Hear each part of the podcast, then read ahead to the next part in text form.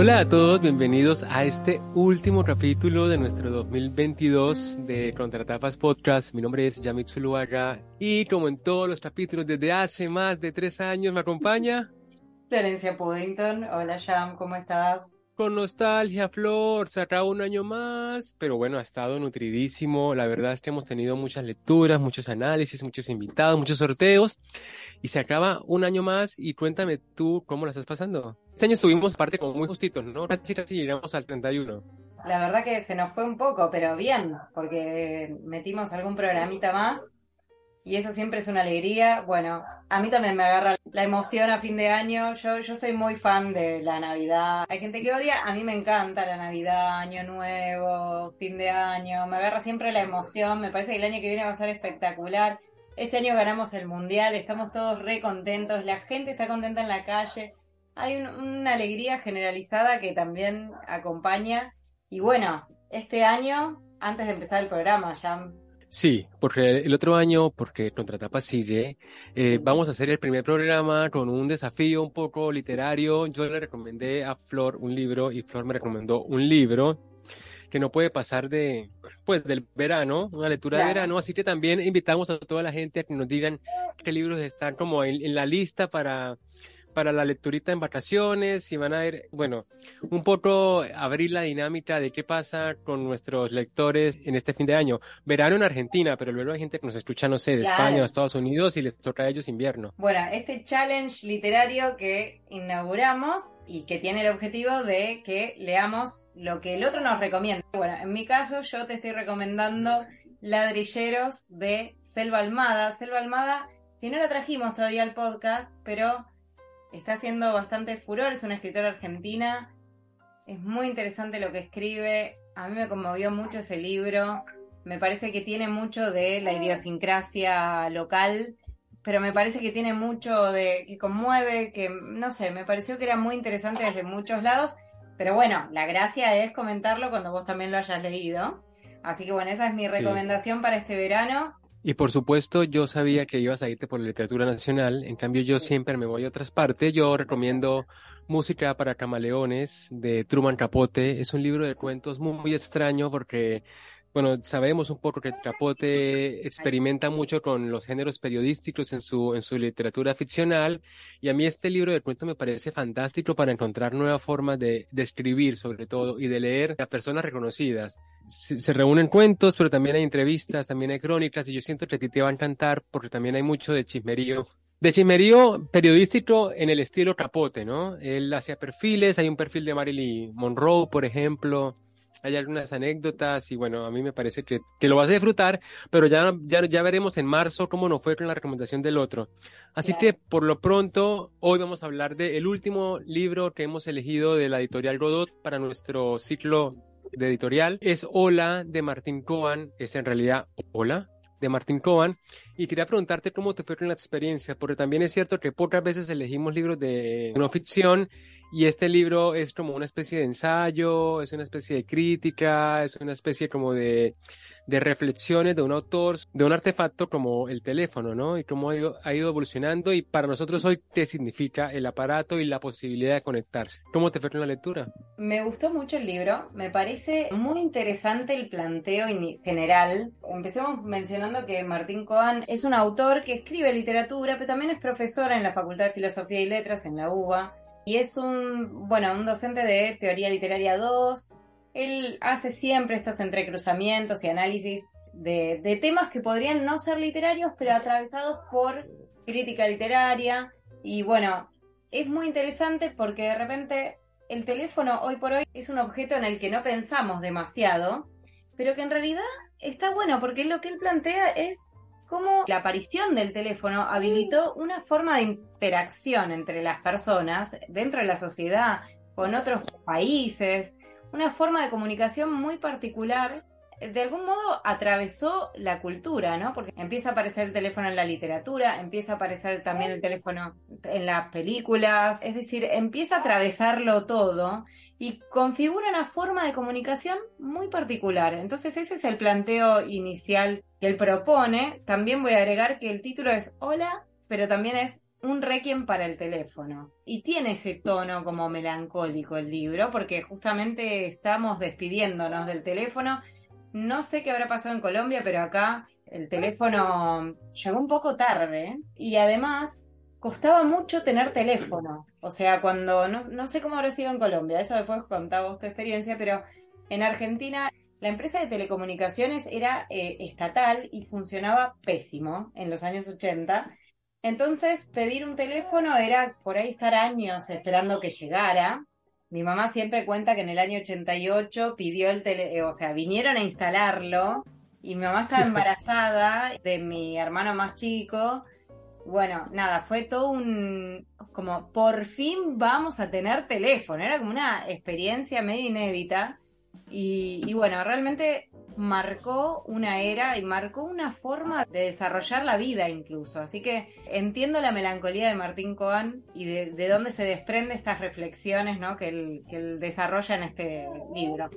Mi experiencia con el teléfono primeriza, yo me acuerdo que vivíamos en una casa en un barrio en Colombia, en Bucaramanga, y nosotros no teníamos teléfono, tenía teléfono la vecina y era el que dábamos siempre. Entonces siempre, pobrecito, el, hijo de la vecina le tocaba venir, tocarnos la puerta, diciendo que había alguien esperando su teléfono para hablar con mi madre o mi padre. Mi madre salía corriendo en, la condición en que estuviera, básicamente, a, a responder la llamada, ¿no? Porque, bueno, siempre uno daba como para entrevistas laborales y demás, era la forma. Esa fue como mi primera experiencia a principios de los 90. O era medio parecido que acá. Claro. Y es lo que dices, o sea, también el teléfono habilitó un poco la posibilidad de, tener una comunicación eh, presente pero ausente, que es como un poco propone Martín Cohen en este libro. Y también a mí, a mí lo que me gusta en particular es es que va atravesando un montón de hitos y de referencias culturales que nos dan como un entorno de qué ha significado el teléfono y cuáles han sido como los estereotipos o los prejuicios o las figuras o, como los simbolismos atados al teléfono, ¿no? Y pasa, por ejemplo, por, por la línea, lo que se llama la línea caliente, ¿no? Que es tener sexo telefónico y cómo nació eso y y cómo era la sexualidad a partir de, de, tener solamente una voz al otro lado. También pasa por cuestiones como eh, la línea de suicidios, por ejemplo, ¿no? O la forma en que, en que el contestador automático también brinda una nueva posibilidad de estar pero no estar.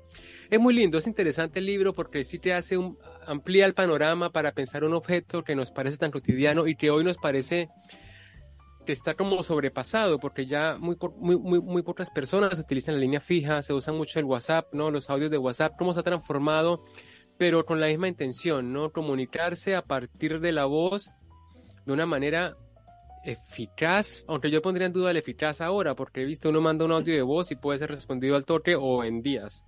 Claro, él plantea como una... Bueno, ¿crees que leamos un poquito antes de entrar? Sí, sí, sí. Como para entender cómo es porque además la prosa es muy particular, tiene momentos humorísticos, hay momentos en los que recuerda además programas de televisión. Bueno, hay, hay algunas cosas muy asociadas a la cultura local, pero también hay otras que evidentemente, como vos mencionás, son bastante, por lo menos de toda Latinoamérica, porque esto de que uno solo en la cuadra tuviera el teléfono, acá por supuesto que pasó, o pasaba también, por ejemplo, que te ibas de vacaciones y querías llamar para avisar que había llegado bien. No sé por qué pasaba eso. Claro. Ni bien llegabas, tenía toda la familia, ibas al locutorio que estaba lleno de gente además, ¿no? Como que haciendo cola, esperando para llamar y decir, llegué bien. y bueno, vamos a ver cómo, cómo narra Coan un poco estas, cómo ilvana estas reflexiones. Leo la, la primera que se llama Hola.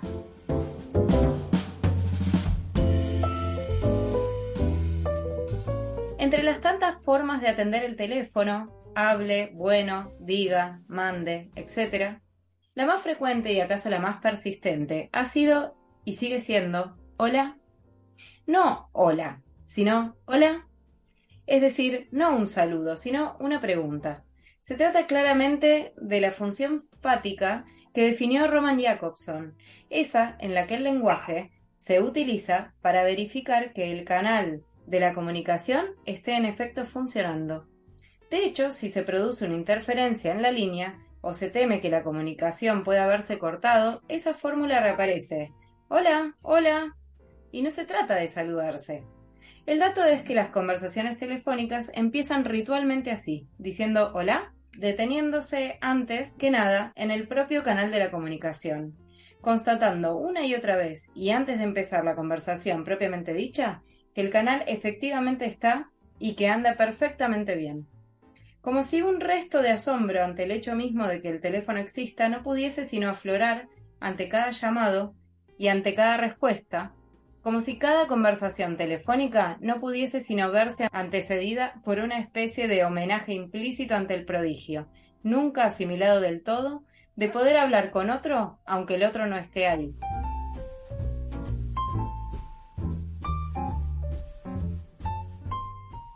Sí, ahí ya como te arrancamos, como con ese tono que a mí me parece un poco también academicista, ¿no? Pero que tiene su parte más, más, fresca o más informal, porque también es cierto que, que hay muchos trayectos del, del, libro en el que resulta muy riguroso, ¿no? Muy riguroso en la forma en que describe, de pronto muy cerrado en, en las ideas que quiere decir, tratando de construir cierta verosimilitud que sí que la pide el tipo de ensayo, ¿no? siendo muy específico en las referencias de cine, de radio, de televisión, de medios de comunicación. Y eso está bueno, me pareció algo muy interesante, pero también se nota como cierta evidencia de la investigación hecha para el libro, ¿no?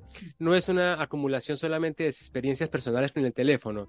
Y también se propone como un catálogo de películas por ver, de revistas por leer, ¿no? De, libros de libros, de teatro, de discos, de canciones. Entonces hay como todo un mundo cultural muy desglosado que me parece maravilloso porque se evidencia como un trabajo de investigación que se nota, ¿no? E, en un texto como estos. Y también tiene su parte de humor y su parte como más, más refrescante. Claro, y tiene que ver con, con la huella que, que, dejó el teléfono efectivamente en todo el siglo XX, ¿no? Desde más o menos el 30, 40 que empiezan a aparecer, creo hasta, hasta hoy por hoy que, que, bueno, que todavía existe como un, como un instrumento, una herramienta que ha quedado ahí medio llenándose de polvo en, en la mayoría de las casas, ¿no? Yo, yo tengo teléfono y ahora parece medio absurdo, pero la verdad es que cuando suena nadie lo quiere atender porque ya sabemos que no es nadie. O tengo teléfono acá en casa y cuando suena ya sé que es una encuesta o mi madre. Entonces digo, bueno, que me llame el teléfono. Y no atiendo. Te juro que pocas veces atiendo el teléfono. En general lo dejo que se deje de sonar. Es, una cosa absurda, pero es que realmente estamos en el, fin de ese instrumento. Me refiero obviamente al teléfono de casa, ¿no? El teléfono que tiene un tubo, que tiene botones para, iba a decir discar, pero ya ni siquiera se disca, ¿no? Y me parece muy interesante, eh, bueno, primero esto que mencionabas antes, cómo él, y que acá ya se notaba en este fragmentito que leímos, marca esta disociación que se da cuando uno llama o habla por teléfono entre la voz y el cuerpo, porque ya no tenemos todo lo gestual para acompañar la comunicación. Y cuando hacemos la, conversación telefónica es como algo, todo el peso está puesto en la voz. Entonces es un poco como la radio, pero bueno, de uno a uno. Y, me pareció muy interesante cómo marca ese, ese cambio, ese elemento pequeño que, diferencia la comunicación telefónica del, resto de, va, de la comunicación clásica cara a cara. Y sí es cierto después también todos los elementos que hacen al hábito de la conversación telefónica, que no sé, vos eras muy de la conversación. Hay gente que no le gusta hablar por teléfono. A mí no me gusta hablar por teléfono. Cuando eras chico tampoco. Yo me quedaba no, horas y horas. No, yo sigo siendo así. Tengo una amiga con la que estamos dos horas hablando por teléfono. Hoy en la actualidad, digamos que no es tan frecuente. Y bueno, los que vivimos en familias numerosas, cuando tenías el teléfono, viste, te decían, corta, que estoy esperando un llamado. ¿No? Esas cosas que también, bueno, eso, marcaron el, hábito y la forma de, relacionarse, ¿no? Sí, además mantener la, la comunicación y por ejemplo yo me acuerdo que en mi casa lo que se pensaba mucho era en, en, el recurso económico relacionado al teléfono, ¿no? Que también un poco lo explica Martín Cohen. Una llamada a larga distancia era más costosa, entonces se economizaba la palabra. Hablar, por ejemplo, de teléfonos públicos. Entonces uno llevaba las monedas y uno iba como metiéndole la monedita y sabía que tenía tantos minutos para decir lo que tenía que decir. Bueno, también es como un, un, proyecto literario muy ambicioso y yo quería un poco comentar la cuestión comercial de un libro como este tipo, ¿no? Porque si bien es un libro muy nostálgico, también comercialmente yo, a mí me costó la idea de poder ubicarlo en, en el panorama actual de la literatura que se publica o a la que yo estoy acostumbrado, porque puede ser, ¿no? Porque es una novedad, es un libro muy lindo, es un libro hermoso, pero la temática es, difícil de como de establecer como su relevancia en el panorama editorial actual, aun cuando es un es un texto que a todo el mundo le va a resonar porque todos los que tuvimos eh, infancia en los 90 y en los 2000, incluso hoy estamos vinculados al teléfono como artefacto que, que fue como cotidiano durante muchísimo tiempo. ¿Y qué tanto se le da cabida a este tipo de ensayos y de, y de propuestas narrativas hoy en día, no? Porque está pensado no para un público juvenil, o me parece que no, lo, que no está pensado de esa forma, para gente que ni siquiera sabe cómo utilizar el teléfono fijo, ¿no? O por, o por qué hacerlo si tiene WhatsApp. ¿Sabes que me pasó lo mismo? Yo me, me hizo pensar mucho en algunos libros, creo que el disparador o el primero es Foucault con, con, los historia de, ¿viste? Pero también, bueno, Alan Pauls tiene varios libros de historia del pelo o historia del llanto. Bueno, esos libros en los que hay una reflexión filosófica que problematiza un elemento de la cultura y analiza su evolución desde, bueno, desde esto, ¿no? Desde el análisis filosófico historia de la locura, por ejemplo, ¿no? Cómo se puede reinterpretar un gesto, un elemento, un objeto, una cualidad a lo largo de la, de la historia. Me hizo pensar en eso. La verdad que considero como vos que es un libro que interpela a nuestra generación, tal vez la generación de nuestros padres, y no tanto a los, los jóvenes, sí, sí. que ya llegaron con el celular en la mano prácticamente, y que por ahí no van a tener este, apego o toda la parte más emocional se la van a perder o no le directamente no les va a resultar interesante, ¿no? Me parece. Y, que es por ahí un, fuerte de este libro, ¿no? Porque es, cierto que está toda la reflexión filosófica, está también la reinterpretación de ese modo de comunicación, pero hay una muy buena parte que, que involucra también, nada, todo lo emocional que nos genera porque hay mucho de recordar, ¿no? Eh, estoy pensando en, no sé, cuando analiza letras de canciones o series de televisión y demás, bueno, evidentemente todo eso no tiene el mismo atractivo cuando vos lo, lo tuviste cerca que cuando lo, lo visitas como, como alguien que mira algo antiguo, ¿no? Como quien visita un museo. Exactamente, es un libro de nicho, muy de nicho y muy de melancolía, ¿no? Y entonces, bueno, es tremenda decisión editorial poder mandarse con un texto de estos, que también de alguna forma, yo no sé, la literatura de no ficción, cuando no es tan contemporánea, cómo se maneja en, en, en el mercado, porque, porque Godot siempre está últimamente tirando muchas traducciones de, de, autores del siglo XX, del siglo, principios del siglo XX, ¿no? Está como tratando de armar cierto catálogo muy específico, muy particular, pero también que a veces sorprende con, con textos como esto, ¿no? De un autor muy reconocido en el ámbito de la crítica, de la academia, pero con un texto que claramente tiene características eh, de alguna manera para un público muy, muy acotado, me parece. Sí, bueno, habrá que ver cuál, cuál fue la recepción. También creo que, bueno, Martín Coas es un autor eh, que escribe bastante prolífico y también tendrá un público un poco ya propio, que se interesa especialmente por las cosas que él escribe, indiferentemente del el tema, ¿no? Ciertos autores que convocan y que atraen y bueno, cuando ya sabes que un autor va a ser bueno más allá de que por ahí el título no, no te llame la atención o no te diga nada especial hasta que no entres al libro. Sí, sí. Y por último, también pensaba que, por ejemplo, me imaginé más este libro como una especie de columna de opinión, ¿no? En general nos pasa al contrario. Por ejemplo, Mitologías de Roland Barthes es una recolección de críticas culturales que él hace a lo largo de muchísimos años hay mucho de esto de que un, un autor, un periodista que tiene como una columna fija en un diario, en un momento saca una compilación de, esa, de, esos escritos y lo vuelve libro. Acá me parece que se juega como con lo inverso, ¿no? Como proponer una serie de reflexiones sobre un tema cultural o sobre cualquier tema, que yo me lo imaginaba más pensándolo como una columna Hola, ¿no? Hola el nombre sería el nombre de la columna de todos los domingos. Martín Coban habla sobre el teléfono durante un año, ¿no? Y también me pareció curioso eso, como ciertas prácticas en la escritura a las que estamos acostumbrados nos pueden ofrecer como una inversión que también resulta muy atractiva. Porque si tú lees todos los pasajes del teléfono de manera independiente, también funcionan. No es necesariamente un, un paso ni cronológico, ni temáticamente ordenado. Va saltando de un lugar a otro, este, hablando del teléfono y de sus representaciones culturales. Y también me hizo pensar en eso, ¿no? Porque también hay mucho de periodismo, de periodismo que se hubiera desplazado de otra manera. Como antes, por ejemplo, se hacían las novelas que se publicaban por fascículos y luego terminaban en un libro.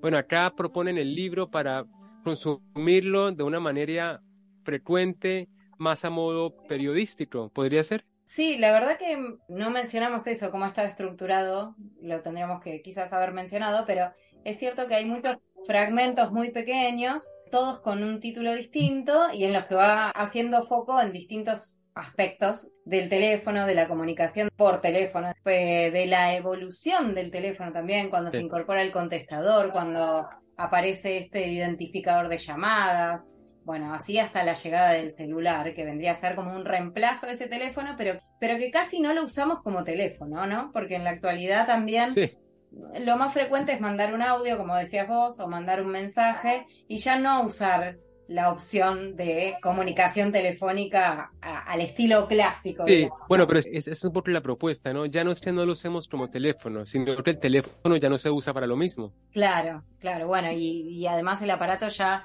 tiene muchas otras funciones, ¿no? Además de la comunicación, porque usas para foto, para video, para meterte en internet, para, bueno, en fin, es, ya es una cosa mucho más compleja y mucho más variada y bueno. Pero es cierto que la estructura es de pequeños fragmentos que como muy largos serán de dos, carillas o dos páginas, no más que eso, todos con un título distinto y es verdad, podrían leerse como entradas independientes y incluso podría haber sido, es verdad, un, compilado. Yo no lo había pensado eso, pero tenés razón. Bueno, y eso hace que sea muy dinámica también la lectura de esto. Eh, es un libro que creo que sorprende un poco porque justamente por ahí la temática inicial no pensás que va a ser tan atractivo, o, no pensás que va a disparar tantas reflexiones y que finalmente terminás envuelto en toda una serie de, planteos y propuestas que, qué sé yo, a mí nunca se me había ocurrido reflexionar sobre el teléfono. Sí, yo por último intervención también quería decir que es uno de esos libros que, sirven perfecto para una cápsula de tiempo, ¿no? Meterlo en, en la tierra y que en, en 300 años alguien lo lea y se maraville por qué pasaba cuando estábamos nosotros vivos por esa cosa arcaica, eso de llamarse por teléfono, qué significaba y cómo fue significándose a lo largo del siglo XX. Qué lindo y lindo terminar con una no ficción un año, ¿no? Porque siempre estamos acostumbrados mucho a la narrativa y esta también es una historia, pero es una historia contada desde, desde un marco de verosimilitud muy definido. Así que, Flor, bueno, última impresión, algo que quieras decir que ha quedado por ahí en el tintero, como dicen en periodismo. No, a mí también apoyo esto que decís vos. Es cierto que mm, estaría bueno por ahí para como propuesta para nosotros para el año que viene incorporar algún otro ensayo. Sí, alguno eh, variar un poco el género, que estamos muy por ahí muy enfocados en la ficción, a lo sumo en la autoficción, pero nos falta un poco variar variar ahí y traer eh, otro tipo de géneros que también son interesantes. Y bueno, este libro, nada, me encantó, me encantó, me parece que puede, que puede ser muy, una, una muy linda lectura de fin de año también. Así que, bueno, cierro con, con eso y un buen regalo. Así que bueno, ya estamos en época navideña. Así que bueno, a todos muchísimas gracias por escucharnos, por acompañarnos un nuevo año, un nuevo año de lecturas, de historias, de aventuras. Y nos vemos en el 2023. Flor, también disfruta mucho el receso, las vacaciones y deseo para ti todas las lecturas que puedas, todas las lecturas del mundo. Nos vemos el próximo año.